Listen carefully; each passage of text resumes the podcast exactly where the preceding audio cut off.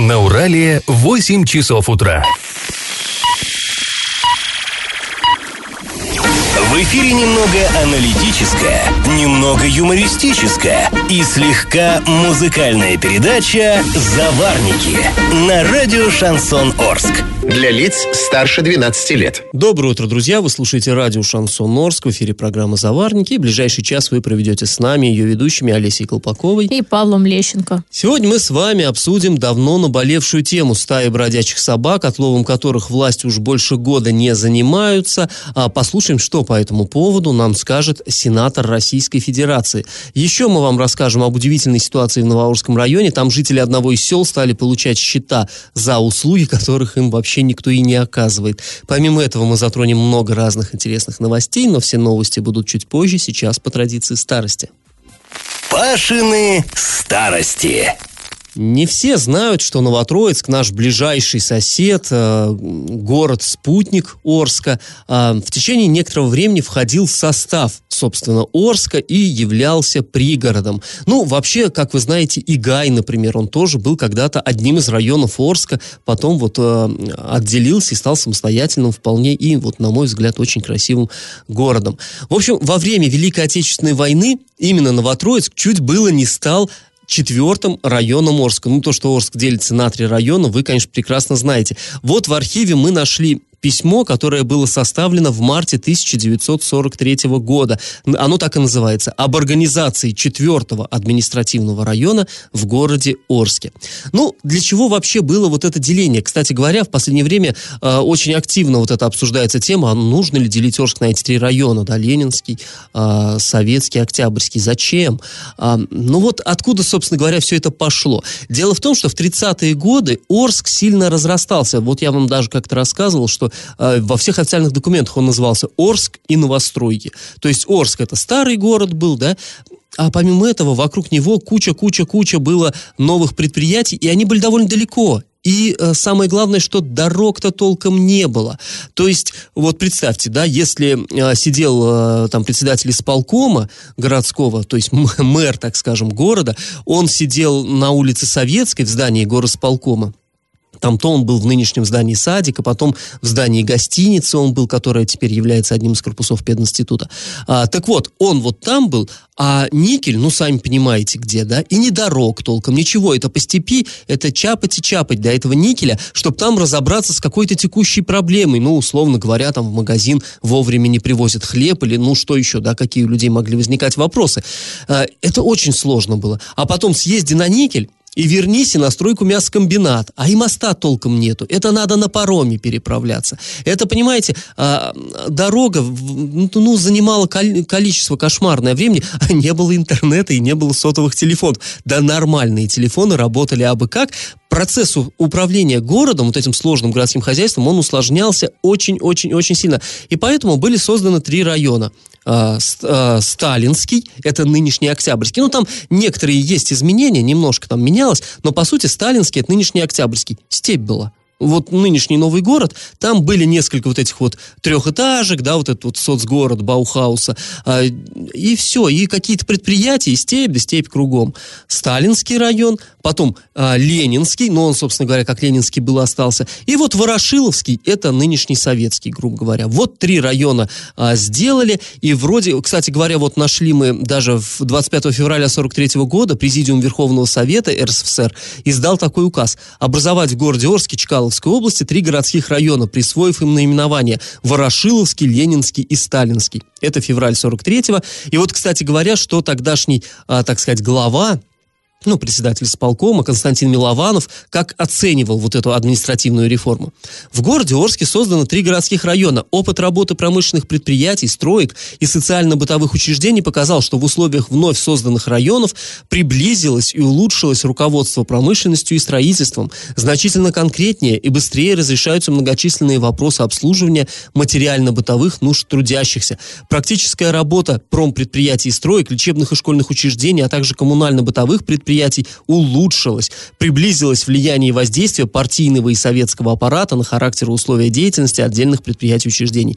Ну, вот, то есть Милованов как раз именно это и сказал, что где он сам не дотягивался, где ему было тяжело, здесь уже э, районные власти, они вот держали руку на пульсе, им было, конечно, это гораздо удобнее. И вот здесь все было бы хорошо, но в этот самый сталинский район, сталинский, октябрьский, это самый перспективный был, ну, вождю досталось самое лучшее, разумеется, 43-й год. А, так вот, а, в сталинский район сгоряча включили Новотроицк и Акермановку. Представьте себе плечо. Это вот сейчас мы жалуемся, что очень у нас растянутый город, и порой тяжело угу. тоже добраться. Хотя сейчас у нас есть дороги, транспорт, интернет, телефон и все, что хочешь. Да, а тогда вот по, приходилось, ну, Акермановка, представляете себе, это вообще край географии.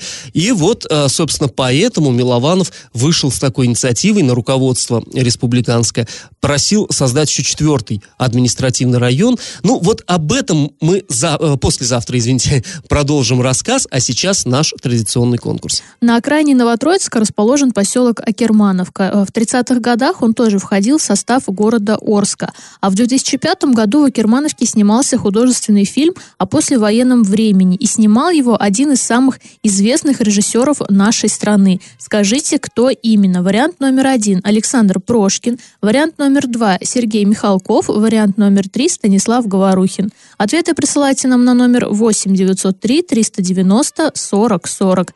После небольшой паузы мы вернемся в эту студию и перейдем от старости к новостям. Галопом по Азиям Европам! Пенсионерам Оренбургской области разблокировали социальные транспортные карты. Об этом сообщает а, правительство региона. Напомним, их заблокировали в ноябре 2020 года в целях стабилизации ситуации с коронавирусом. Теперь люди старше 65 лет снова могут оплачивать проезд на общественном транспорте картой. Те, кто внес деньги на социальную карту и не воспользовался по ней ни одной поездкой, могут их перенести на более поздний срок. В Орске назначили дату проведения соревнований «Лыжня России-2021». Состоятся они 13 февраля, начало в 12 часов дня. Ну, э, мы уже вот иронизировали даже, что такая погода была, все текло. Это все... были бы водные лыжи. Были бы водные лыжи, но нет, все, зима вернулась, снег есть, в общем, лыжня ждет. А, ну, э, напомню вам, что «Лыжня России» — это ежегодное мероприятие, которое собирает сотни арчан, действительно популярная штука. Забеги проводятся в нескольких категориях, в том числе среди профессионалов профессионалов, любителей и семей с детьми. В субботу в Ташлинском э, районе, вблизи села Алексеевска, опрокинулись два нефтевоза. Пострадавших нет, но, по данным специалистов, разлилось порядка 10 тонн нефтепродуктов. На место ЧП прибыли специалисты служб, ответственных за ликвидацию последствий случившегося. Также там были э, экологи. Прокуратура э, Ташлинского района проводит проверку обстоятельств ДТП. А после небольшой паузы мы с вами вернемся в эту студию, поговорим о проблеме давно назревшей, о бродячих животных, которыми после изменений, внесенных в законодательство власти, заниматься, ну, толком не могут. Мы не только обсудим эту тему, но и выслушаем, что же по этому поводу думает сенатор Российской Федерации. Я в теме. 3 февраля у нас в Орске побывала Елена Афанасьева, это сенатор Российской Федерации, член Совета Федерации от Оренбургской области. Ну, вот в пятницу мы с вами уже э, обсуждали ее визит, точнее даже не визит, а интервью, которое она нам дала вот э, во время посещения Орска. Мы в пятницу с вами говорили про то, как она относится к оптимизации э, медицинской системы, но это была не единственная тема, и вот мы, э, разговаривая с ней, затронули еще одну э, тему, которая очень волнует жителей города Орска, по крайней мере, да нам... не только Орска. Я да, не только Орска, безусловно. А, нам постоянно обращаются люди и жалуются, что вот э, всюду бегают своры собак, и есть уже там и э, серьезные проблемы, там было, что и кусали людей, и все, все вот это прочее. В общем, проблема действительно существует. И нам было интересно все-таки... Э, ну, все мы понимаем, да, откуда она пошла, эта проблема. То есть э, вступил в действие 1 января 2020 года, больше года назад, э, новый закон, который не разрешает э, уничтожение животных. То есть раньше как было? Отлавливали, если хозяин не заявился, какое-то время ждали и усыпляли животное. То есть, ну, это практика, в общем-то, старая, она была э, давно уже. А, так вот, э, с 1 января 2020 года так поступать стало нельзя. Надо отлавливать животных, э, потом уничтожать уничтожаются, усыпляются только те, которые э, больны и не, неизлечимо больны. Ветеринары, когда не могут справиться с болезнью, а животные мучаются, их вот э, разрешено усыплять. Всех остальных необходимо лечить, стерилизовать и либо пожизненно содержать э, в специальном приюте, причем там очень жесткие требования, очень гуманные, э, либо в этом приюте содержать временно, пока вот животное отойдет от, ну, от лечения, от стерилизации, и потом выпускать его, чипировать и выпускать э, на прежние вот места, где оно там и жило, да, где его и поймали. И, но все равно это все очень дорого. Это нужен приют. Приютов этих, конечно же, нету. И вот в итоге сложилась такая ситуация патовая, что работать по закону э, наши власти не могут, потому что приюта нет, денег нет. Ну, есть там, но смешные Вернее, деньги. да, деньги выделяют, но никто не берется за эти деньги работать. Да, слиш, их слишком мало. Копейки. А с другой стороны, э, и как бы вот уже и по-прежнему работать они не, власти не могут, потому что закон. И вот мы задали вопрос сенатору, поскольку она все-таки, она же законодатель, да, из законодательной власти. И мы поинтересовались, вот закон-то приняли, а вы как к этому относитесь, к закону, который принят? А, ну, ситуация это в высшей степени странная. Вот давайте мы сейчас с вами выслушаем, что по этому поводу нам ответила Елена Афанасьева. Действительно, у муниципалитетов на это нет денег, и даже те деньги, которые выделяются, они небольшие, там полтора миллиона. Для Омска полтора миллиона да. на год. А на город, на Оренбург миллион восемьсот. То есть это вообще деньги ни о чем. Никакой приют, никто даже не согласился поучаствовать в тендеры на этих да. деньги. Потому что все понимают, что на эти деньги осуществить те требования, которые предъявляет закон, вот э, Котлову, э, содержанию этих животных невозможно. Это не те деньги. И мы с вами получили заложниками ситуации. С одной стороны, мы с вами гуманное общество. С другой стороны, а, а куда нам деваться? Потому что, например, у нашей знакомой был покусан ребенок, который проходил мимо мусорной корзины. Ну, уличной мусорной корзины. Собака кинулась на ребенка, покусала. И все чаще случаев, кстати, случаев, заканчивающихся очень плохо, смертью человека. И вот как обыкновенный человека, вот меня как политика, мне говорят, нужно быть осторожным с этой темой, потому что очень многие любят животных. Да, я люблю животных. Я когда прочитала один случай, второй случай, а, мы сразу начали заниматься законодательством. А, откровенно скажу, когда а, писали поправки к законам, мы сначала отдали в правовое управление Государственной Думы их посмотреть в правовое управление Совета Федерации, соответственно, концепция нашего закона расходилась с концепцией принятого и действующего а в какую сторону, закона. Если Но, конечно, мы говорили о том, что если нет возможности содержать животное в приюте, то нужно иным способом, каким-то образом, хотя бы временно в этой ситуации сейчас действовать.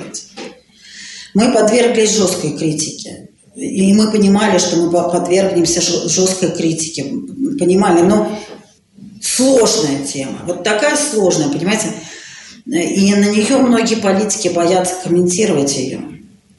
Да, ну, политики боятся, мы не будем бояться, поэтому мы сейчас после небольшой паузы обязательно обсудим вот то, что только что услышали довольно подробно, и если у вас есть что сказать по этому поводу, то можете нам писать сообщение, номер знаете, 8 903 390 40 40, или можете просто позвонить нам после музыкальной паузы, телефон прямого эфира 34 11 20. Я в теме. Ну, а мы возвращаемся к теме, которую, как выяснилось, э, политики не любят обсуждать. Ну, мы в этом плане не такие разборчивые, мы обсудим, пожалуй, все. А, э, речь у нас снова про а, бездомных собак. Вот мы выслушали до э, паузы комментарий сенатора, что сенатор по этому поводу говорит. Сенатор, это я вам напомню, это представитель э, выж, Верхней Палаты э, парламента, то есть это над Госдумой. Госдума сначала, там депутаты да, обсуждают, принимают закон, потом он проходит через вот э, Совет Федерации. То есть она, ну, Елена Афанасьева, она к этому самое непосредственное отношение имеет, поэтому мы у нее, собственно говоря, и спросили. И вот я, если честно, был несколько удивлен ее реакцией, потому что, а, ну, мы-то с ней разговаривали там больше 40 минут а на разные темы, мы обсуждали и протестные митинги, мы обсуждали и вот эту оптимизацию медицины, то есть темы такие, ну, острые, острые темы, И она мне вовсе не показалась какой-то такой вот э, робкой женщиной, которая сильно подбирает слова. Но вы помните, да, вот по, э, в пятницу мы слушали по оптимизации медицины, она дала довольно жесткий комментарий, э, казалось бы, да, она вот представляет Оренбургскую область там в Софеде, но тем не менее, она, она вот как-то раскритиковала вот этот проект правительства региона. А здесь вот прям интересно. Ну вот вы сами сейчас слышали, она сказала, мы, мы, мы предлагали как-то иначе, хотя бы временно, возможно, как-то это решать. То есть, и вот я пытался из нее все-таки вытянуть слово-то что вы предлагали? Ну, ну, ну что предлагали конкретно? Ну, как-то иначе вот этот вопрос решать. То есть почему-то она даже вот само слово, там, да, ну, усыпление животного, она а, почему-то избегала его называть. И ну, несколько... она и говорит, я понимаю, что есть люди, которые сильно любят собак. Я тоже их люблю, но и людей как бы я тоже люблю. Да, и она говорит, что ей рекомендовали, кто уж там, я не знаю, ну, видимо, какие советники, соратники, э, это, с этой темой быть очень осторожной. Мне вот интересно, а, а с темой оптимизации медицины, это тоже сложная тема, ей не рекомендовали быть осторожной, но почему-то тему оптимизации медицины она довольно свободно и тогда довольно э, резко обсуждала. А здесь вот, и, и мне показалось интересно, ну неужели действительно так вот даже сенатор действительно так боится вот, э, вот, это, вот этой темы? Э, что конкретно вы предлагали? Предлагали как-то что-то вот как-то немножко иначе менять, хотя бы временно. Ну, очень, если честно, интересно. А мне вот э, интересна была ее фраза, она говорит, ну да, вот денег нет, Орску выделили там полтора миллиона, Оренбургу миллион восемьсот. Здесь у меня вот вопрос. У нас на праздники, что в Оренбурге, что в Орске, выделяются миллионы, там не один миллион рублей. В Оренбурге там на новогодний городок, если я не ошибаюсь, там что-то какие-то дикие суммы потратили. Ну, в Оренбурге в этом году, да. Конечно, он красивый, я была, да, не спорю, но э, ведь можно откуда-то взять эти деньги на отлов этих собак и вот по закону их содержать. Ну, то есть есть откуда взять средства. Мы на праздники можем тратить по 10, по 20 миллионов, а на содержание животных нам дают всего миллион. Ну, вот как это ну, полтора. понимать? Полтора, ладно ладно. Ну, там эти 500 тысяч, я ну, думаю, да, не ничего принципиально не меняют. совершенно. А, ну, тоже, да, есть, есть и такое, такое мнение, безусловно. И э, вот все-таки еще мне показалось э, довольно странным, что вот вроде как она говорит, что закон этот ей, ну, вот в нынешней редакции как-то не очень нравится и все такое прочее. Но вот я любопытство ради и дотошности для э, залез на сайт Государственной Думы, там есть возможность посмотреть, как голосовали по тому или иному законопроекту все депутаты поименно. Это хранится. Это, кстати, очень удобный сервис. И вот я посмотрел вот за этот закон, который вроде как она не очень одобряет, проголосовали при одном против. Там против был какой-то э, депутат от Башкирии, и он даже ни в какой фракции не состоит. А все остальные депутаты, вот кроме него, единогласно все присутствовавшие на тот момент проголосовали за, включая членов э, либерально-демократической партии, который вот представляет Афанасьева. То есть странное единодушие было такое, вообще довольно редко так принимаются. Обычно оппозиция там против, э, партия власти за, или как-то вот это варьируется. Здесь нет, здесь все проголосовали практически за, кроме вот этого одного э, представителя Башкирии. Э, и оказывается, что все-таки, э, а зачем же голосовали за, если не очень нравится дух этого закона? Совершенно непонятная история для меня. И, ну, никак непонятная. Понятная, но удивительная удивительное. Вот всегда говорят, когда, да, законы делают против нас. В этом случае против нас. И мне вот тоже, мне и собак жалко. Но, опять же, здесь откуда появились эти собаки? Мы уже неоднократно говорили, что это люди безответственные, которые вот выбросили э, на улицу, я не знаю, еще какие-то там действия сделали. Они начинают размножаться, и вот они своры. В первую очередь должны люди тоже нести ответственность. Если вы завели собаку, то будьте добры, несите за нее ответственность и ухаживайте за ней, не выбрасывайте ее, либо, я не знаю, ну пристройте куда-то, ну 21 век, интернет, родственники, друзья, дайте эту собачку, ну вот выбрасывать ее, это, конечно, тоже не есть хорошо. Да, но это не то, чтобы не есть хорошо, это есть очень плохо и по отношению к собаке, и по отношению к окружающим людям, безусловно. Но здесь, опять же, понимаешь, а, политики, вот, которые боятся обсуждать эту тему, они обычно тоже говорят, ну это же, это же мы сами выбрасываем, это же, это же только мы. Но вот как по мне, это все-таки, ну, вот словоблудие какое-то. Ну да, ну мы. Но это то же самое, что говорить, а кто у нас преступление совершает? Ну это же мы. Ну и что ж теперь не бороться с ними? А, а кто у нас там, я не знаю, мусор выкидывает? Ну да, это же вот мы же и выкидываем. Ну что ж теперь не подбирать? И это, во-первых. А во-вторых, ну, чтобы этого не было, необходимы опять-таки законы. И вот в той же, в тех же европейских странах, где действительно уже не э, уничтожают животных бродячих, так там для этого подготовлена законодательная база соответствующая. Там нельзя просто так, не можешь взять и выбросить собаку на улицу.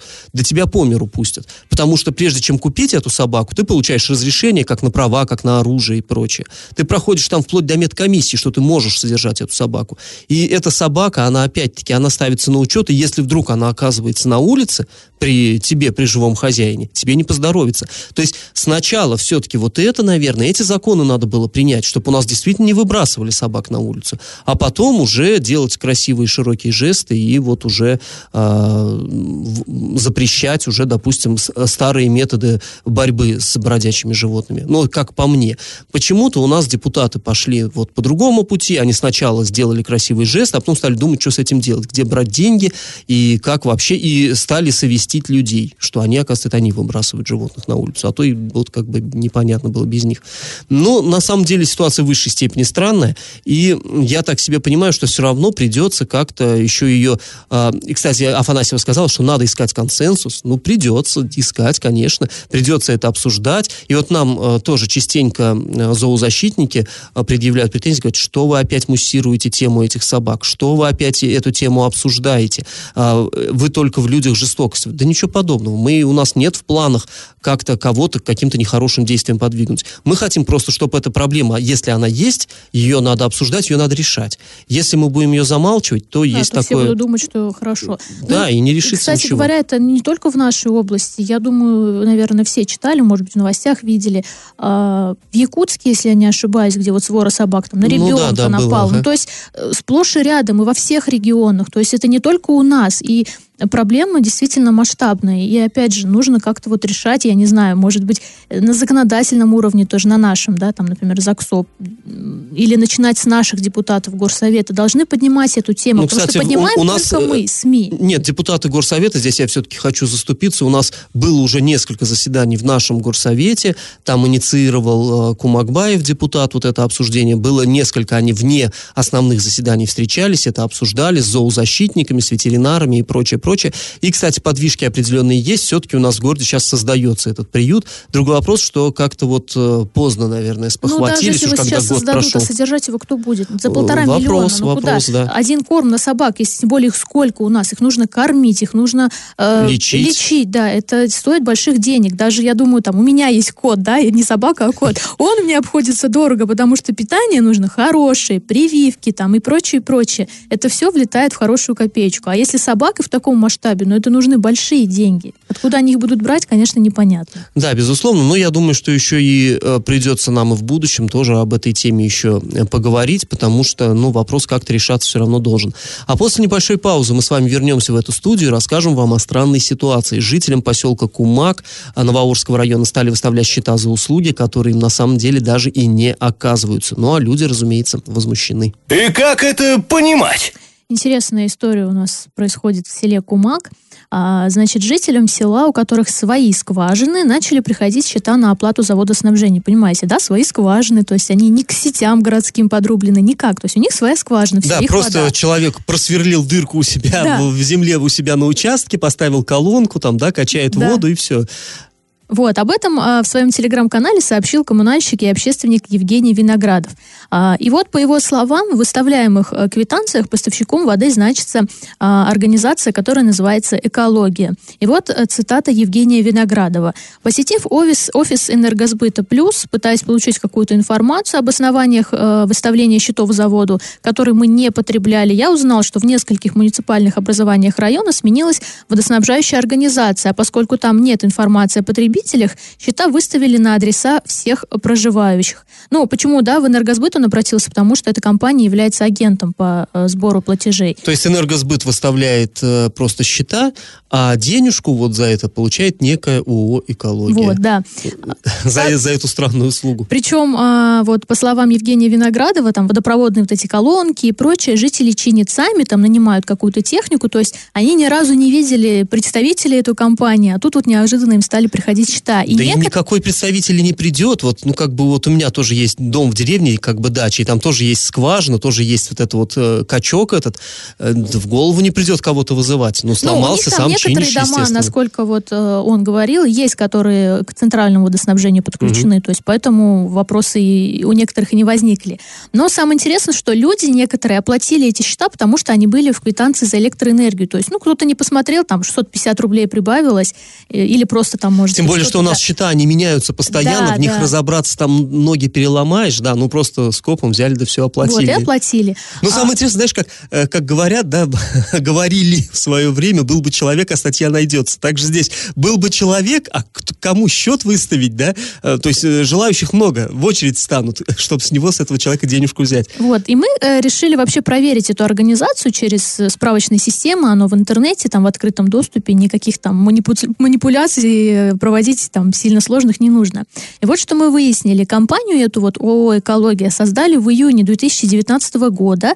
Она занимается обработкой и утилизацией неопасных отходов. Причем в штате всего один сотрудник, это директор, зовут его Павел Кожевников. Вот такая вот интересная информация. Один сотрудник, Ну, Смотри, самое интересное, что всем. люди, которые вот, собственно говоря, а, с которых теперь требуют деньги, и даже люди, которые и оплатили эти деньги, они не могут концов найти, а вообще как позвонить в эту самую ООО «Экология» и задать им такой жизненно важный вопрос. Вы там обалдели все, Кстати, что да. творите? Вот- Там нет ни телефона, ни адреса, ничего. Просто выставили счет, ну и... А, ну вот в этой системе, в которой мы смотрели, собственно, кому компания это принадлежит, там значится, что юрлицо зарегистрировано там на улице Краматорской какой-то там дом 15. Вот, как бы все, дом 15, ни квартиры, ничего там не указано. Люди, конечно, в шоке, потому что действительно там счета странные.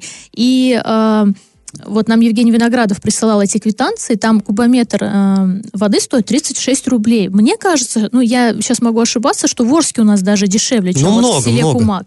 И а, когда мы эту информацию выложили, люди стали писать из села Ударник. Они тоже говорят, что им стали тоже приходить счета за воду, которые они не то чтобы не пользуются, у них своя. Вот такая вот интересная ситуация, конечно, сложилась. Но мы будем, естественно, разбираться, потому что концы нужно найти. Вообще, кто это, что это, с какой стати людям стали выставлять эти счета, потому что люди там в шоке. После небольшой паузы мы вернемся в эту студию и расскажем вам очередную новость дна. Новость дна. А, Интересная история произошла в Кувандыкском районе. Э, Как-то вот перед Новым годом мы вам уже новость дна рассказывали, может быть, помните, как а, директору школы позвонили какие-то жулики и сказали, к вам едет ревизор, давайте к нам банкет там организуйте и взяточку небольшую нам переведите, и все будет хорошо. И тот оказался, в общем, мужиком осмотрительным и перезвонил в управление образования, там свое вот это районное, и как бы выяснил, что это жулики. Но история получила неожиданное э, В Куандыкском районе э, директор школы, тоже очередной, 44-летняя женщина, э, рассказала, что на ее мобильный телефон поступил звонок от неизвестного мужчины. Тот сказал, я из прокуратуры, и она поверила, как это ни странно. А, И вот дальше вообще совершенно удивительные дела. Он А сказал, вот я что... перебью быстренько. Ага. Вот мне интересно, на мобильный телефон позвонил. То есть откуда у э, преступника, да, мобильный телефон? Я понимаю, если бы он позвонил на рабочий, его в интернете можно найти, а мобильный. Да Опять вопрос, умоляю. кто-то Ну, сливает. кто-то слил, конечно, естественно. Так вот, он ей позвонил, сказал, что он нагрянет скоро с Роспотребнадзором и будет проверять ее школу, и ей не поздоровится. Но, впрочем, вопрос можно решить иначе. И вот дальше удивительно. Он потребовал перевести ему взятку на счет. Взятка 28 тысяч 850 рублей. Почему-то такая точность просто аптекарская. 800, пи- почему не 854 рубля 35 копеек, непонятно. Но, в общем, она э, решила себе жизнь упростить и перевела вот эти деньги, она перевела, и потом, когда поняла, что это, это было все, ну, стала уже прозванивать там свое начальство, и оказалось, что никакая прокуратура к ней претензий совершенно не имеет, по крайней мере, не имела до того момента. А, она, в общем, обратилась в полицию, а полиция стала уже раскручивать это дело, и э, раскрутила, раскрутила. Редко такие дела раскрываются, но в данном случае получилось. Э, цитирую пресс-релиз полиции. Установлена причастность к совершению данного преступления 24-летнего жителя Ставропольского края. Издалека звонил прокурор-то. В настоящее время мужчина отбывает наказание в местах лишения свободы. То есть, ну, классическая схема, звонил из тюрьмы, и э, интеллигентного человека, директора школы, он раскрутил на 28 850 рублей, и это еще не все. Когда стали вот уже за него всерьез взялись, оказалось, что он еще как минимум э, три похожих дела провернул успешно, то есть еще трех директоров он так-таки обул на какие-то суммы, а, вот. И понятно, что эти директора, они не обращались в полицию, потому что дача взятки это тоже, на самом деле, уголовно наказуемое э, деяние, и они, в общем, с этими деньгами расстались и решили правду дальше не искать. Но вот, тем не менее, четыре эпизода э, доказано, и именно все это в нашем регионе. В общем, в отношении этого товарища, который уже сейчас сидит в колонии, возбуждено еще одно уголовное дело, предусмотренное 159 статьей Уголовного кодекса мошенничество. Сейчас мы уйдем на небольшую паузу, потом вернемся в эфир, чтобы подвести итоги нашего исторического конкурса. Раздача лещей. Ну что, программа наша подходит к концу. Время подводить итоги конкурса. Вначале э, Олеся вас спрашивала, какой же режиссер в 2005 году снимал кино в поселке Акермановка. Но это был Станислав Сергеевич Говорухин, один из наиболее известных и любимых, наверное, советско-российских наших режиссеров.